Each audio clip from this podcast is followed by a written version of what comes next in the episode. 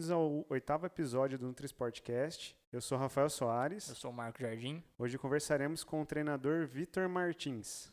Fala, Vitor. Prazer te receber aqui. Primeiramente, muito grato de você receber o nosso convite e aceitá-lo, né? Se você quiser se apresentar pro pessoal, falar um pouco de você, como você trabalha, o que você faz, pode ficar à vontade. Fala, Marco. Primeiro, obrigado pelo convite. Rafa também. É uma satisfação estar aqui e passar um conhecimento para as pessoas, né, sobre hipertrofia muscular que, que tem muitas pessoas têm muitas dúvidas e a ideia é desconstruir vários mitos, né, e apresentar uma visão baseada em evidência científica.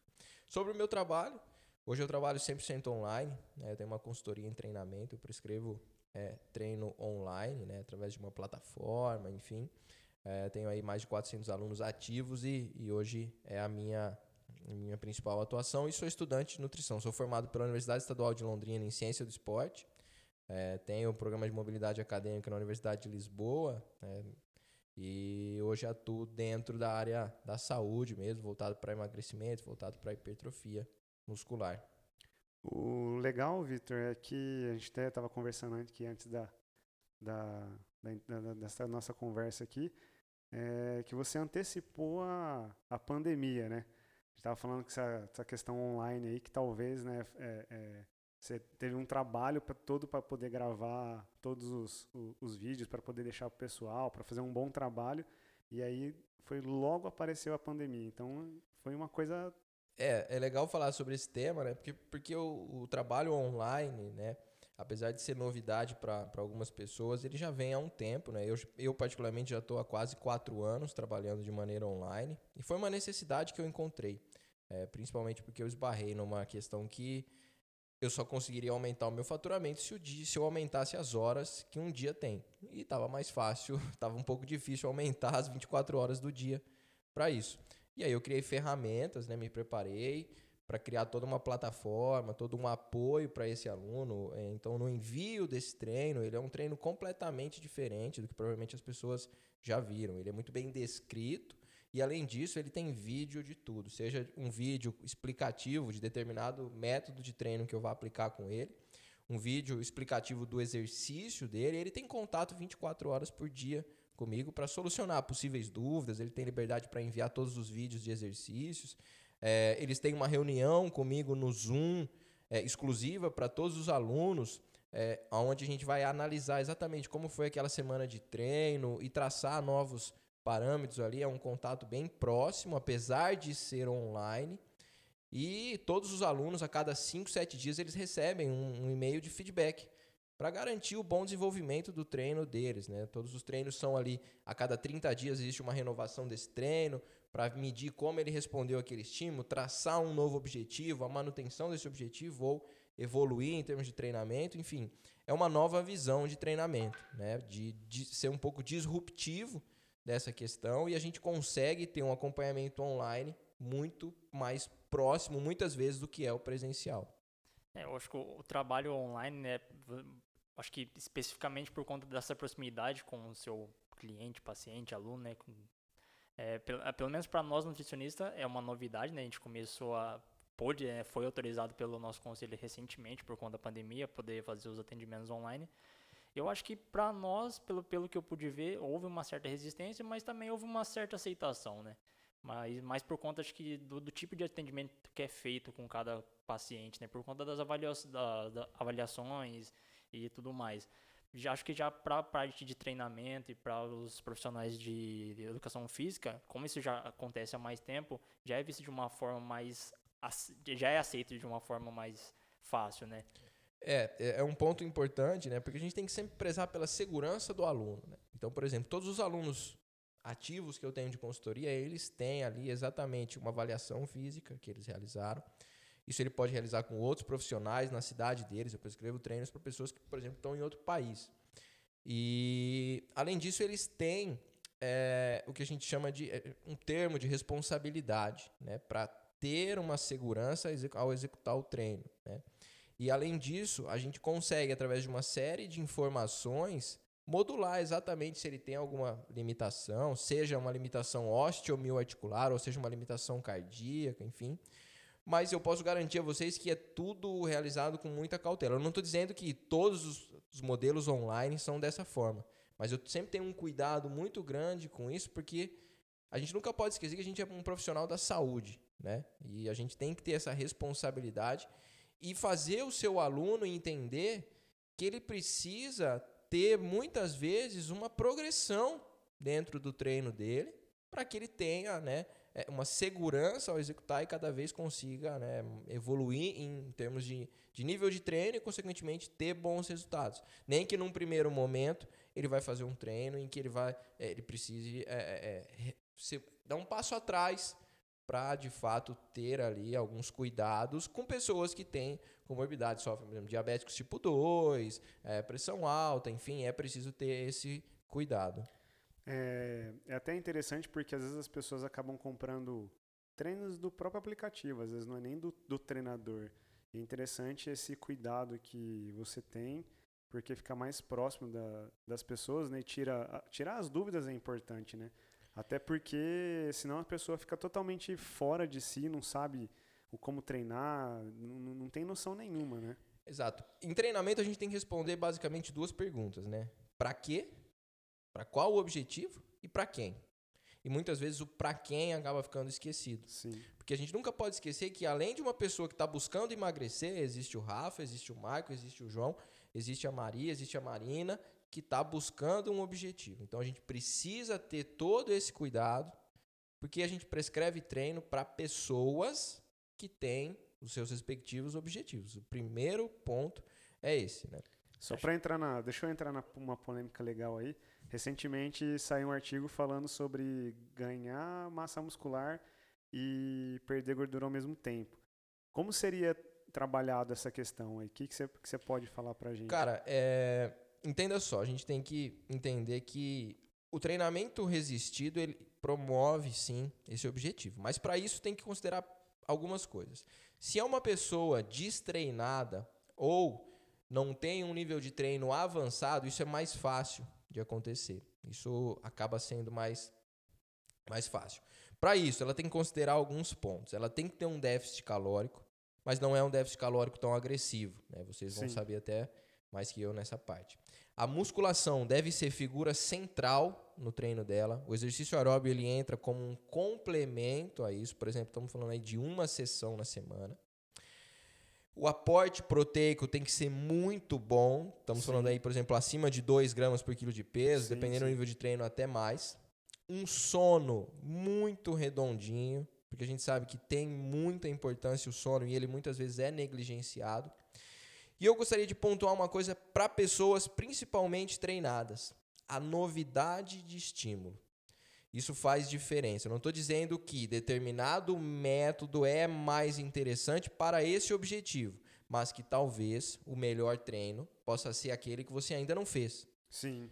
Então, modulando variáveis de treino que vão trabalhar, por exemplo, desde a margem de repetições que você trabalha, desde quantas vezes na semana você vai trabalhar aquele mesmo grupo muscular, desde um, determinados métodos de treino que você pode intercalar e é, diferentes velocidades de execução, enfim, entra num caráter mais técnico. Mas a novidade de estímulo pode ser muito interessante para isso. A gente tem um estudo que mostrou esse objetivo com pessoas treinadas, em média de dois anos, e pessoas que agachavam, por exemplo, com 1,5 peso corporal. E que os caras fizeram um circuito, um circuito voltado para hipertrofia, trabalharam sim com cargas elevadas e tiveram aumento de massa muscular e diminuição de gordura ao mesmo tempo. Quer dizer que é o melhor método para esse objetivo? Não. Quer dizer que é uma boa possibilidade para pessoas que treinam musculação de maneira tradicional você ter essa novidade de estímulo. E muitas vezes a gente sabe que a principal variável de treino né, é o que a gente chama de volume load.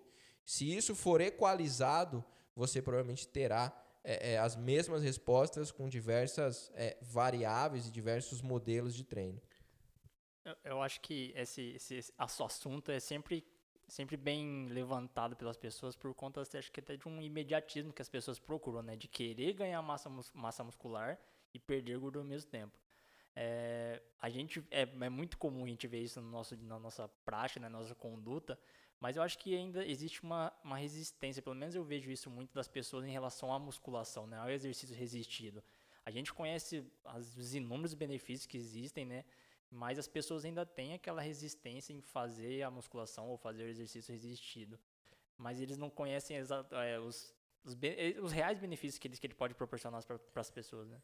Exato, esse é um ponto fundamental. Existe um mito, né, de que você, por exemplo, as pessoas que só um parênteses, né, que, olha, se você quer emagrecer, você precisa emagrecer primeiro para depois começar a musculação. Isso não faz o menor sentido e Aí você ela... só vai ter prejuízo se você fizer isso. E ela acaba procurando a corrida às vezes, né? Exato. Só corrida. mais aeróbicos, né? Exato, exato. Não é o nosso tema central hoje, Sim. mas eu posso garantir para quem está nos ouvindo e busca emagrecimento e acredita que a musculação é num segundo plano, num segundo momento, você vai atrapalhar os seus resultados com esse entendimento.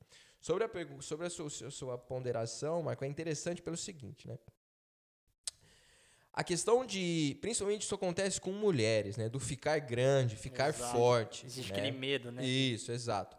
A gente tem que entender que todo, exatamente, todo treino é voltado para hipertrofia muscular. Não existe nenhum tipo de treino na musculação que não promove hipertrofia muscular. E só que você tem que entender que você pode dar um estímulo excelente na musculação, um estímulo de alta intensidade de esforço, um estímulo adequado. Só que se você não tiver o substrato energético, que eu estou dizendo que é a sua dieta, você não vai construir músculos. Exatamente. Então a dieta vai mandar muito mais nesse padrão do quanto você vai hipertrofiar. E eu estou dizendo que pessoas que têm um treino adequado, certo? Do que de fato se ela vai ganhar ma muita massa muscular ou não. Mas é importante pontuar o seguinte: esse conceito das mulheres, elas devem ser levadas em consideração por quem lhe prescreve o treino. Nós temos um estudo que mostraram que as mulheres tiveram sim melhores resultados trabalhando com cargas mais leves e fazendo um número mais elevado, né, uma margem mais elevada de repetições. E o motivo, sabe qual foi?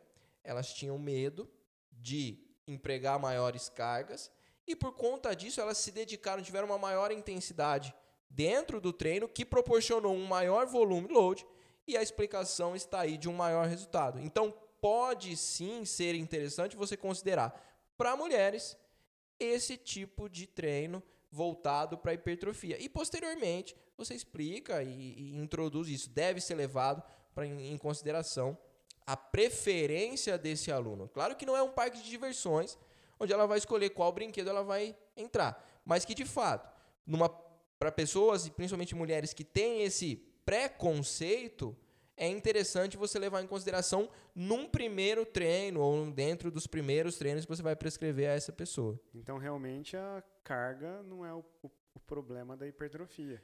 É, a carga, ela é uma dentre um vários é possibilidades que você né? tem. Considerar o princípio de sobrecarga unicamente como carga é um equívoco. Você tem diferentes formas de proporcionar uma sobrecarga ao treino. De fato, todas as variáveis vão influenciar a carga. Se você descansa menos entre as séries, a carga e a sua performance durante o treino vai diminuir. Se você trabalha numa margem elevada de repetições, você vai precisar diminuir um pouquinho essa carga, senão você não vai conseguir chegar nessa margem. Mas considerar o princípio de sobrecarga unicamente como carga não faz sentido pensando na hipertrofia. Qual é a variável, se você me perguntar, mais importante e determinante para bons resultados de hipertrofia? Volume load. E aí eu estou falando numa questão um pouco mais técnica, mas é você considerar o número de séries, vezes, vezes o, a margem de repetições, o número de repetições que você trabalha, vezes a porcentagem de RM. Aí entra a carga. É claro que se você tem uma menor quantidade de carga, você vai ter que ter maior número de séries e trabalhar numa margem de repetições mais elevadas. Mas se essa variável, volume load, for equalizada, você vai ter os mesmos resultados de hipertrofia, com cargas acima de 80% e cargas de 30% a 50%. Isso nós temos comprovado com estudos com pessoas destreinadas e treinadas. Para força, a conversa muda. Sim. Pensando em força, temos sim, a força ela é dependente ali da carga, principalmente para pessoas treinadas. Pessoas destreinadas, você já pode considerar alguma coisa ali um pouquinho abaixo de 80% para ter as mesmas respostas. Porque é um, é um mito, né? Você vê nas academias o pessoal colocando carga para caramba. Quer dizer, peso, né? Vamos falar um uhum. pouco mais fácil. O peso, ele, eles colocam sei lá, você vê o cara fazendo um agachamento. barra de anilhas. né? É, ou, ou sei lá, peitoral mesmo, no supino. O cara quer colocar peso e falar que ele é um monstro pegando E, peso. e né? aí Assim, entra num ponto que as pessoas. E a amplitude do movimento?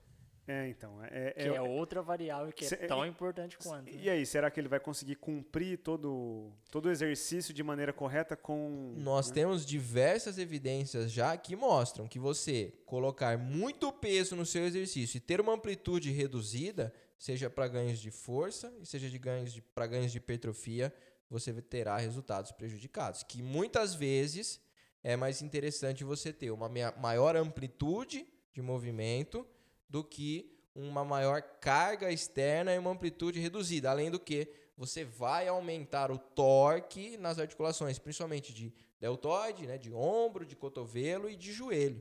né? Então é importante pontuar isso. É, tem um artigo recém-publicado em 2018 que eles falam sobre a segurança da musculação.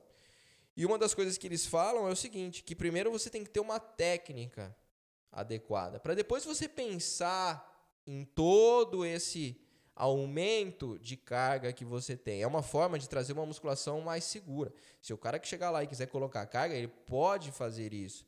Só que você aumenta o risco de ter uma lesão e muitas vezes você tem um prejuízo dentro dos, dos seus resultados, seja de força, que é dependente da carga, mas trabalhar ali, exceto para diferentes músculos. A gente tem um- alguns estudos que envolvem, por exemplo, é, o tríceps testa, trabalhar em diferentes angulações ali para determinados músculos é interessante pensando numa hipertrofia específica daquele músculo. Mas num contexto geral, a gente sabe que a hipertrofia é, ela é interessante você combinar com grandes amplitudes de movimento, principalmente com glúteo, né, que é o que as pessoas buscam mais, né?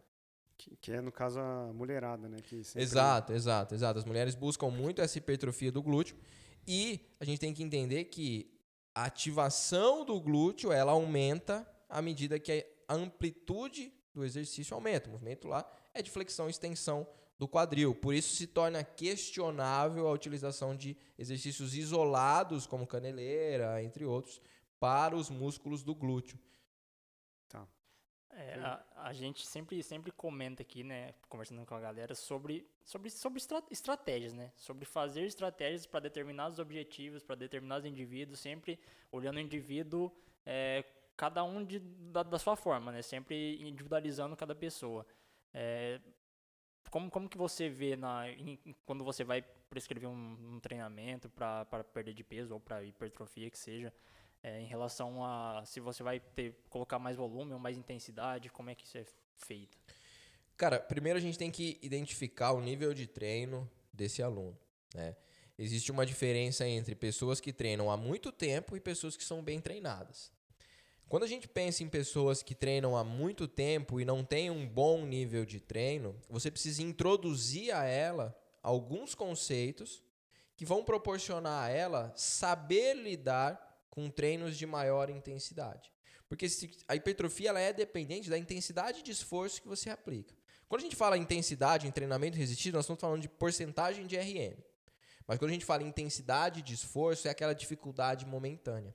Você tem que alcançar diferentes sensações e diferentes níveis de sensações durante um treino para que promova boas respostas. Eu não estou dizendo que você obrigatoriamente vai ter que falhar para ter bons resultados, mas que você vai ter que ter um treino com uma boa intensidade de esforço. E a gente tem essas duas grandezas: volume, que é a quantidade de séries e exercícios que você vai fazer dentro de uma sessão de treino, e a intensidade, que de maneira didática seria a dificuldade momentânea que você vai ter ali.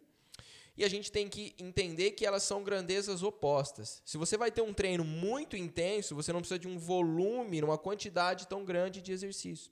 Agora, se você não vai ter um treino tão intenso, você precisa de mais séries e mais exercícios dentro de uma sessão de treino.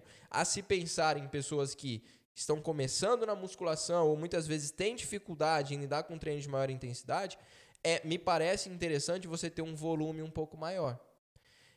E à medida que as pessoas vão evoluindo, você pode contrapor essas questões. Por exemplo, nós falamos de carga e quando você trabalha com uma margem de repetições maior e menores cargas, você vai precisar de um volume maior. Quando você descansa menos entre as séries e adota um treino com elevada contribuição metabólica, você também vai precisar de séries adicionais, seja em determinado grupamento ou na sessão de treino.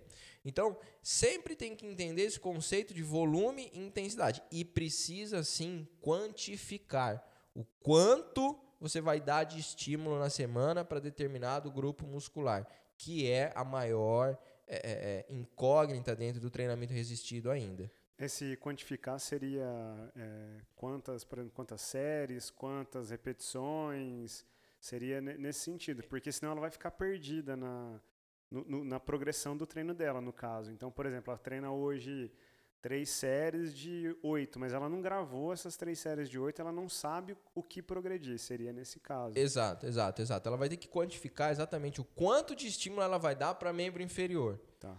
Então, é, e a gente sabe que para quantificar isso interfere exatamente aquilo que eu disse de volume load, né? É a questão do, do, da carga que ela vai utilizar, da margem de repetição que ela vai trabalhar e, além disso, né, no número de, de, de séries que ela vai realizar ali por sessão de treino. Para falar em número, isso pode variar entre 10, 15, chegando até 30, 40 séries na semana, estabelecendo esse conceito de volume e intensidade. Né? É, existe uma briga muito grande na literatura científica para quantificar isso. De fato, alguns autores pontuam que seriam necessários ali é, em torno de 10 a 15 séries.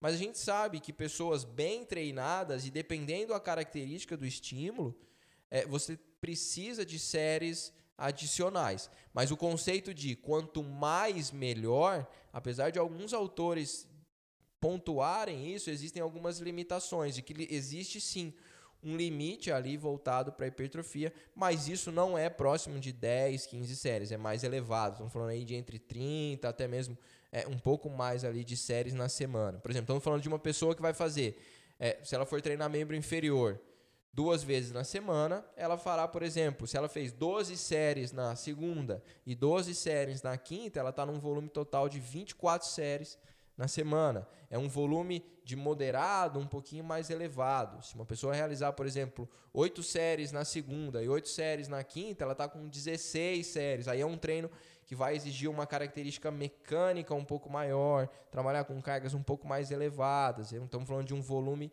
menor para a hipertrofia. É claro que não é uma ciência exata, né? E eu sempre coloco claro nas minhas prescrições de treino que muitas vezes eu prescrevo de 3 a 4 séries por exercício. Porque existe um, um, um conceito que está sendo um pouco é, disruptivo, né? De trabalhar, por exemplo, em repetições de reserva, basear um pouco mais naquela questão da percepção de esforço, porque o conceito de RM, né, você levar a pessoa para fazer um teste de RM, esse cara vai chegar num grau extremo para realizar esse teste. Existe uma diferença grande entre exercícios mono e multiarticulares. Uma pessoa a 80% de RM na cadeira extensora, ela chega aí próximo de 6, 8 repetições no máximo.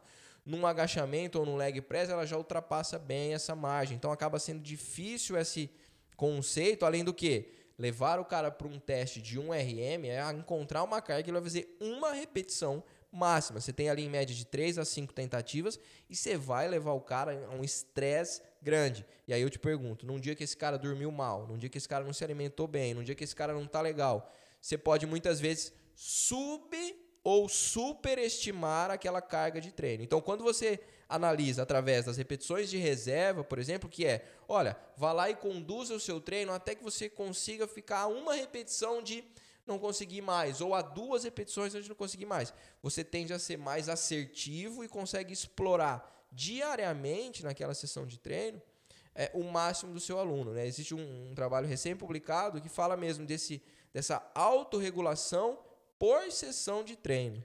Até porque é, é, um mito na, que a gente vê muito isso no, no Instagram, nas academias e tudo mais. A pessoa fala, ah, o músculo não sabe contar, quem conta é você. Só que tem que quantificar, é. né? Se você não colocar na, na quantidade o que, que você está fazendo, como que você vai progredir? É algo que não tem como. Falar, ah, hoje eu vou treinar duas séries, amanhã eu treino uma, depois de amanhã eu treino quatro. Você não sabe o que você está fazendo. Talvez isso é um mito para, assim, desde o cara iniciante até para aquele atleta que fala que é fisiculturista, eu acredito. Porque o cara vai lá, põe peso, porque ele acha que é a, talvez é, é o peso que está fazendo a diferença no resultado dele. ele pode se lesionar por conta desse peso, que ele às vezes ele não está é, com o movimento o mais perfeito possível, o mais próximo do perfeito possível, e ele fica com esse mito que músculo não sabe contar. É aquela- Realmente, né? Eu aquela acho que ele não de- sabe contar. Na prática, a teoria é outra, né? É isso, é justamente. É, é, a grande questão é que precisa ter um pouco mais de cautela para analisar tudo isso, né? De fato, você precisa ter uma cons- você você só melhora aquilo que você consegue medir. Sim, Sim. com toda certeza. Então a gente tem que analisar exatamente isso. E quando a gente vai analisar essas questões de volume de treino, você precisa sim quantificar. Não que você não possa fazer progressões dentre as semanas nesse volume de treino. Isso é muito interessante.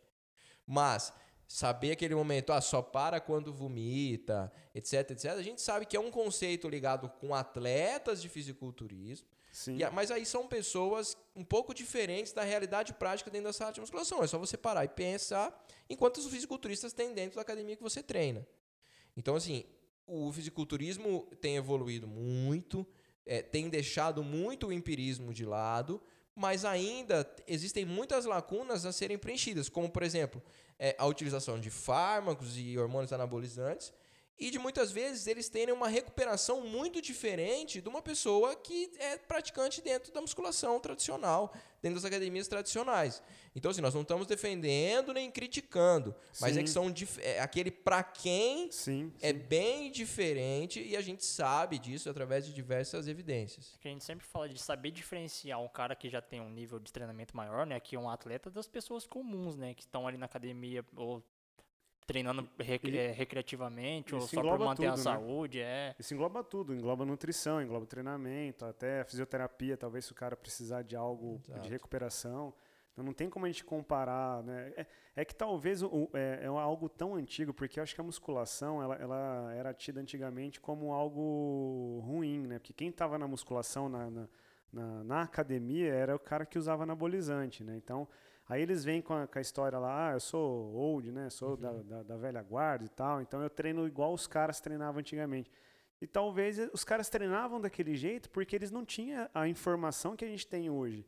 Né? Hoje se tem, né, sei lá, vamos colocar há 15 anos atrás. Cara, 15 anos atrás a gente tem uma infinidade de artigos assim, provando várias outras coisas que há 15 anos atrás você falava, é isso aqui que funciona. Né? Acho que falta um pouquinho das pessoas abrirem um a cabeça, tentar é, ouvir um pouquinho mais aquele, aquele professor que até inclusive está às vezes se formando agora, porque o cara o cara tá fresco, o cara tá vindo com informação. Eu acho que tem, tem um certo preconceito ainda dentro da sala de musculação.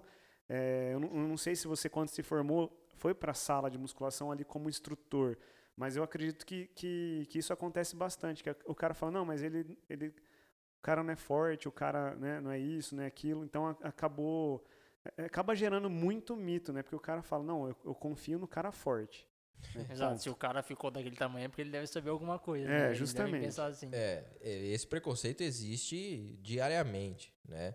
Eu trabalhei na sala de musculação tradicional, né? Durante é, aproximadamente quase um ano eu trabalhei na oficial como, como instrutor dentro da sala de musculação, mas aí comecei a ter muitos alunos de personal e logo, logo deixei o que a gente chama de TRL, né? E convivia com isso, mas é, eu sempre tive muito bem fundamentado, né? Porque existe uma pequena diferença, na verdade não é pequena, entre opinião e argumento. Justamente. Exatamente. Se você chegar e me apresentar uma opinião, olha, eu acho isso porque eu fiz, porque eu treino assim há tanto tempo, é uma coisa. Agora, se você fala, olha, eu treino dessa forma baseado nisso, nisso e nisso, através disso, disso e disso. É, o conhecimento científico ainda sofre preconceito por muitas pessoas dentro da sala de musculação. Ao meu ver, é a maneira mais segura de você se trabalhar. Se você quiser trabalhar no empirismo, meu, fique à vontade, não há problema nenhum nisso. Mas arque com as consequências daquilo. Se você acredita que o seu professor tem que ser grande para deixá-lo grande, não tem problema nenhum. É porque aí entra no achismo, né? Entra na Né? questão da sua opinião, ao que você acredita que é adequado para você. Olha, se ele ficou grande, eu vou conseguir ficar grande também. Sim. Agora, a gente sabe que é, existem diversas estratégias que já são falhas nesse sentido e que já demonstram muitos riscos. Né? E se você falar, olha, eu assumo o risco, na minha opinião, a ciência ela não é uma exatidão tão grande, mas ela é a mais exata que a gente tem disponível. É, não há nada mais seguro e não há nada com a melhor qualidade de informação do que a ciência. É nós, profissionais da saúde, temos que partir de um ponto. O nosso ponto de base é a ciência, é o que a gente tem na literatura para nos respaldar nas nossas condutas. Agora, aquela galera que fala, que fica no, ah, comigo funciona, então eu vou passar para você. Não necessariamente. O que funciona para um, não funciona para outro.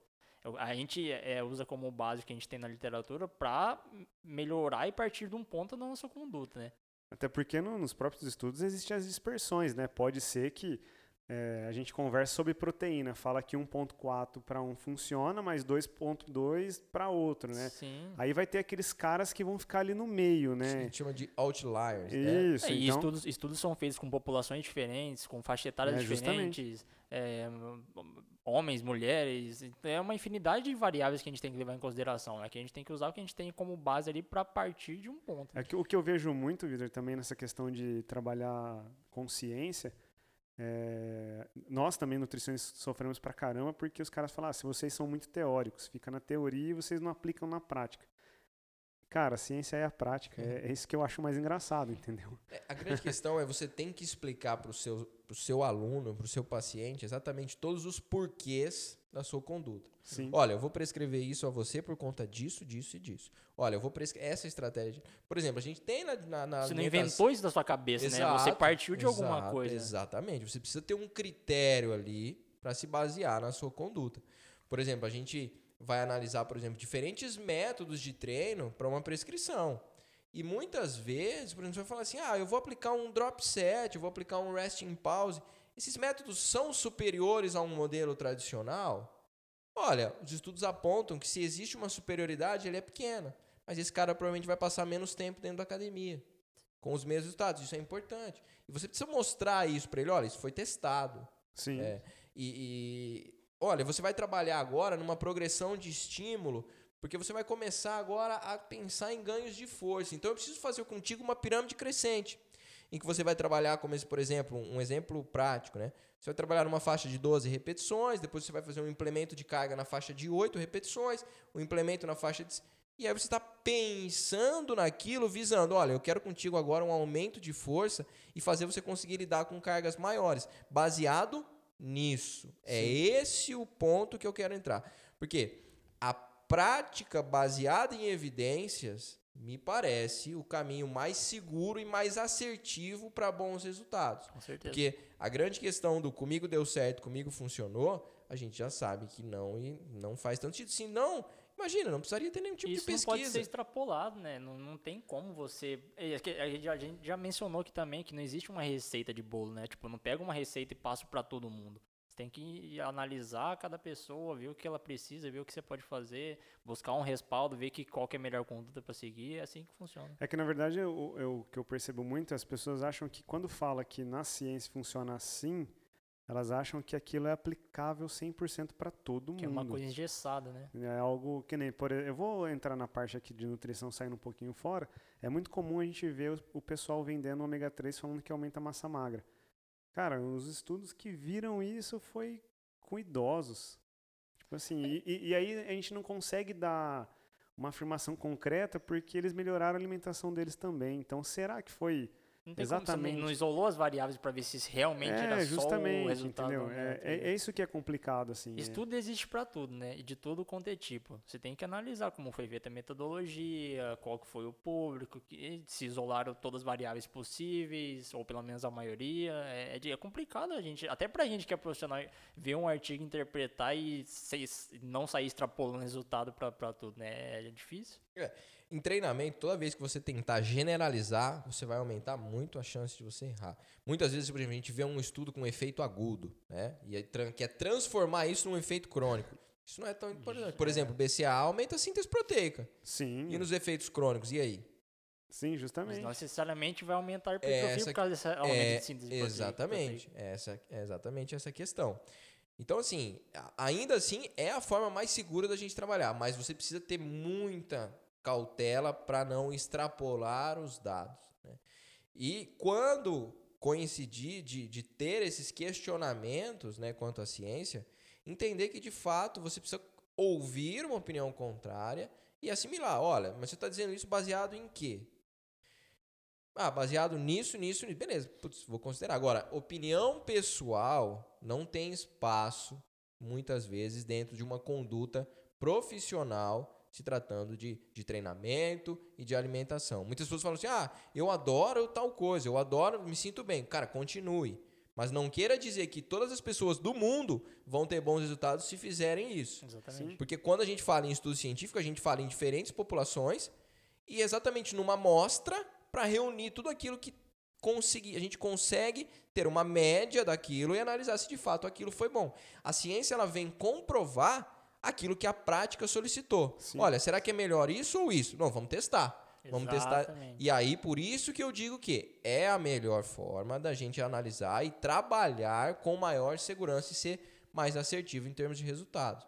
Até é, voltando lá na que você usou o exemplo do, do artigo com as mulheres que ela, elas acabaram tendo melhora é, treinando é, mais leve, né, no caso, mas com mais repetições. Então isso já, já mostra pra gente que não necessariamente, às vezes, ó, ó, a gente sabe que colocar carga, um pouquinho mais de peso melhora, mas para essas mulheres não adiantou, porque talvez psicologicamente ela, elas falaram assim, ó, não vou treinar porque eu vou ficar muito forte, Dá- é por eu exemplo. Dá até pra gente fazer um link, só desculpa, é, pra, pra, se não- na nutrição, se não gera adesão, também não, Não- não tem sim, resultado. sim. No treinamento eu acho que é a mesma coisa, né? Porque se se a mulher, se colocar muito peso e ela já tiver uma restrição, falar, ah, eu não vou pegar muito peso, primeiro porque acho que eu não consigo, depois porque eu acho que eu vou ficar. Então, já não vai ter adesão, então já não vai funcionar. Por exemplo, ó como é interessante e, e muitas pessoas isso é muitas vezes isso é neg- negligenciado por muitas pessoas dentro da prescrição de treino, que é a individualidade biológica. E a gente eu não estou falando agora no ponto mais importante, que é diferentes é, níveis de treino, enfim, eu estou dizendo entre gêneros. As mulheres, elas têm é, uma maior capacidade dentro da sessão de treino de lidar com fadiga. Porque elas têm uma diferença na composição de fibras, principalmente fibras tipo 1, que são mais resistentes à fadiga em determinados músculos. E elas lidam melhor com treinos com uma margem de repetições mais elevada, com treinos que exigem muito mais desse tipo de fibra. E também isso se demonstra no HIIT. Elas são, elas se recuperam melhor entre os sprints repetidos dentro de um HIIT. Era um HIIT curto, né, esse estudo original. E além disso, olha outro conceito que, que às vezes as pessoas têm em mente. Você vai trabalhar com cargas pequenas, cargas mais leves, a percepção de esforço desse treino, a sensação que você vai alcançar é mais elevada do que um treino com cargas altas. Então, quando a gente fala em treinos com cargas leves, nós estamos falando a uma possível necessidade de você chegar até a falha ou você chegar próximo a ela, para que todas as fibras sejam recrutadas dentro daquela série. Quando você está com cargas mais elevadas, isso, a necessidade disso diminui, de você trabalhar com falha, porque você tem ali logo no início da série. Mas isso não é fácil. Isso tende a proporcionar maior percepção subjetiva de esforço dentro de uma sessão de treino do que com cargas elevadas. Então não é simplesmente chegar para aquele cara e falar para ele falhar entre 20 e 30 repetições. Não, você precisa ter um conceito, você precisa ter uma aplicabilidade disso, de que, por exemplo, olha, ele não vai chegar a falhar com 20, 30 repetições, não. Vamos falhar entre 10 e 15 nesse momento. Lá para frente eu penso nisso. Ou muitas vezes a gente vê a questão de métodos avançados e, olha, eu só vou aplicar quando meu aluno for avançado. Cara, não é por aí.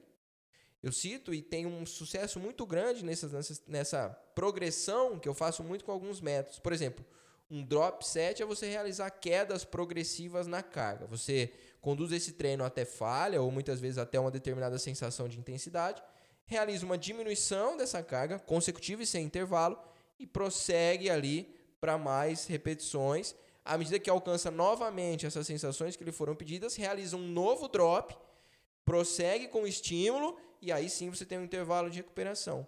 Mas por que não, com uma pessoa que está começando a lidar com treinos de maior intensidade, fazer um drop só? Você alcança determinada intensidade e aí você diminui essa carga entre 30% e 50%, dependendo da característica do método, e vá para mais uma esse drop, um só, e aí você tem um intervalo de recuperação. É interessante, você está fazendo esse cara começar a lidar com treinos de maior intensidade. Por quê? Se esse cara fizesse, por exemplo, duas quedas na carga, talvez ele não conseguisse atingir o volume necessário naquela série. E aí o problema não é ele, o problema é você que prescreveu uma estratégia de treino que não foi coerente com o nível de treino dele. Porque existe uma diferença entre ter uma dificuldade pela intensidade que você aplicou ou pela dificuldade em executar determinado método. Sim, é. Quando essa segunda hipótese acontece, quem lhe prescreveu é que prescreveu uma estratégia incoerente com o seu nível de treino. Ele, ele usou um método considerado avançado, só que adaptado para a realidade dele. Você consegue ser muito mais assertivo nisso. O mesmo é válido para um resting pause, enfim, diversos tem diversas aplicabilidades né, em diferentes métodos e não ficar tão engessado ao drop set com duas quedas. Existe o strip set, que você vai conduzir até é, é, muitas repetições, até, até chegar a fazer uma repetição apenas, enfim, que é para pessoas muito avançadas mesmo. E outro ponto, por que, que você não insere um drop set num exercício de menor complexidade?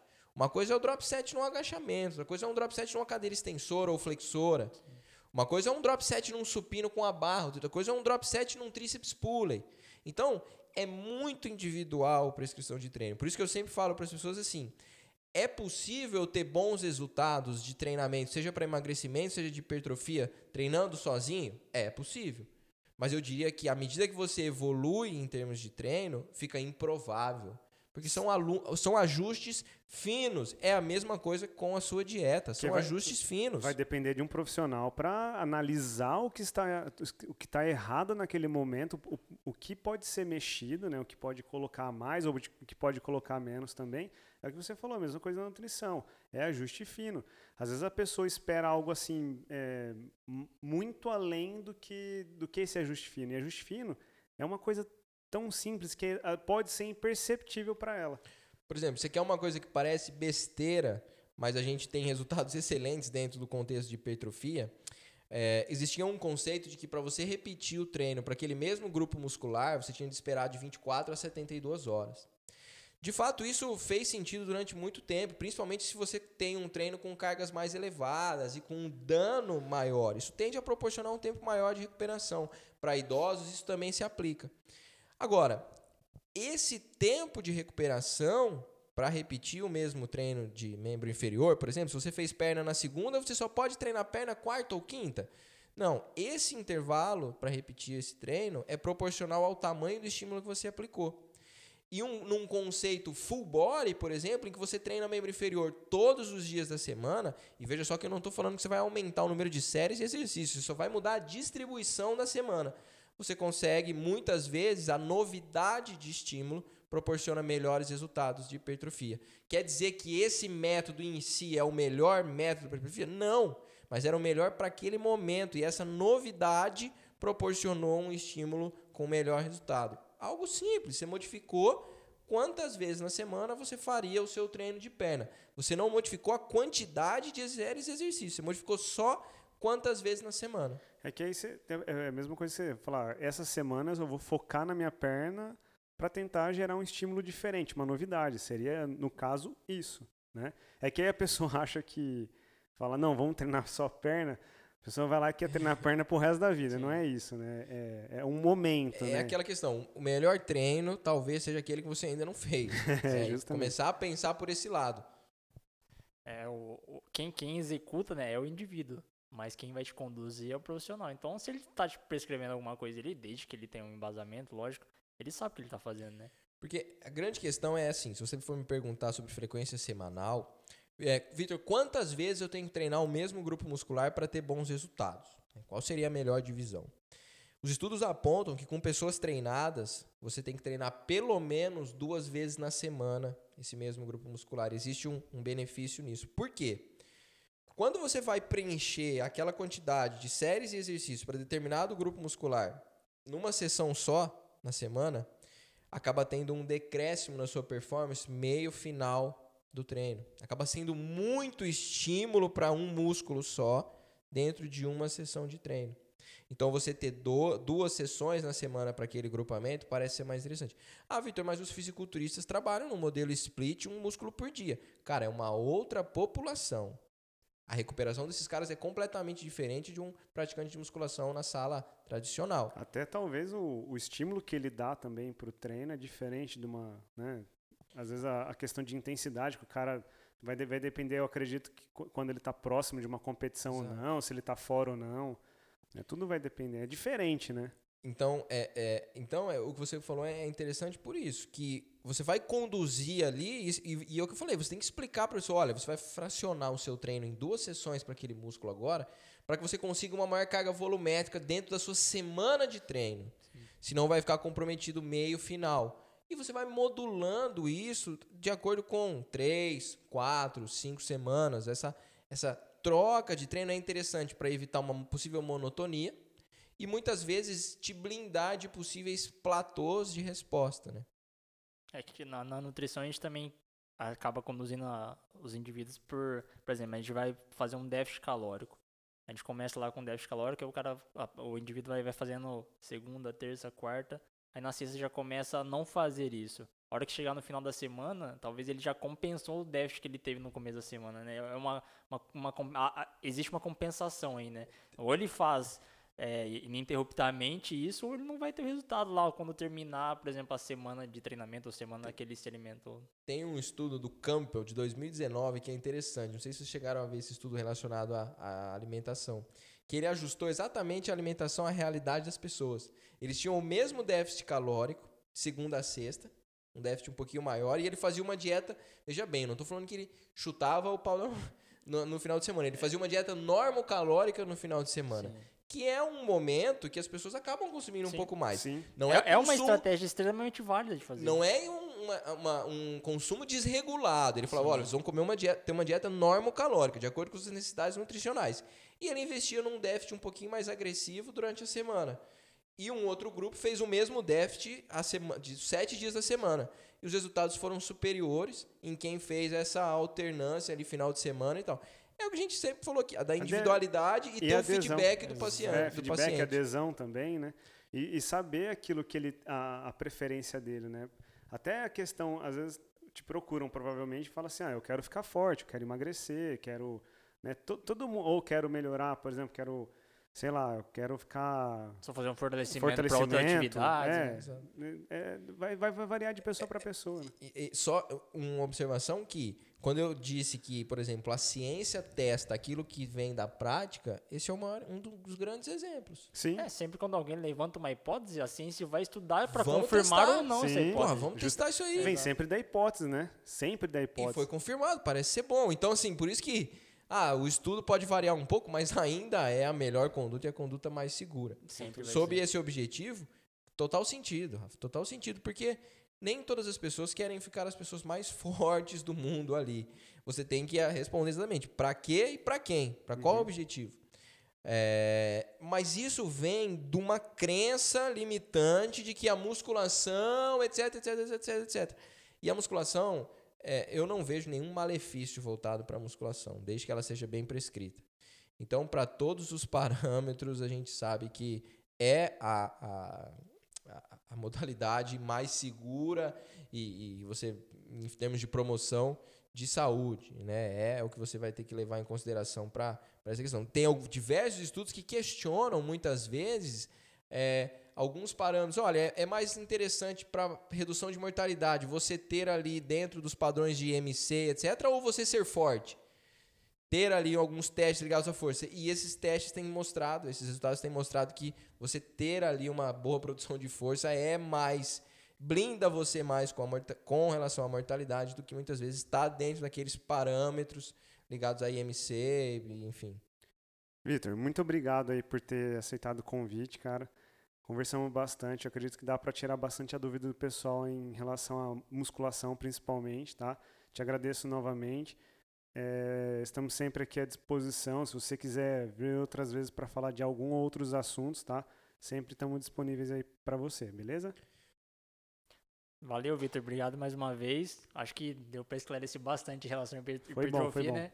A gente espera receber você de novo para falar de outros assuntos, sobre emagrecimento ou outro, outro assunto. desse. Eu sei que vai ser de grande valia para quem, pra quem nos ouve e nos acompanha. aí.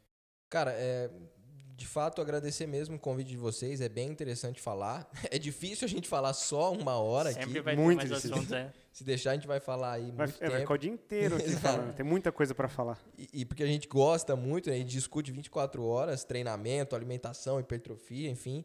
Tô super aberto. Próximo convite pode ter certeza que, que vou aceitar. E a ideia mesmo é, é proporcionar às pessoas uma, uma nova visão e uma visão um pouco mais conceituada e um pouco mais aprofundada, mas que de fato as pessoas que escutarem hoje é, é, é, o nosso o episódio de vocês consigam ter boas alternativas para ter bons resultados de hipertrofia muscular. Deixa seu Instagram aí pro pessoal Se a galera que quiser te procurar aí, pode falar, fica à vontade. É arroba Vitor, V-I-T-O-R, Martins, ponto professor. E para acessar meu site é www.vitormartinsconsultoria.com.br. Valeu, Vitão. Obrigado, viu?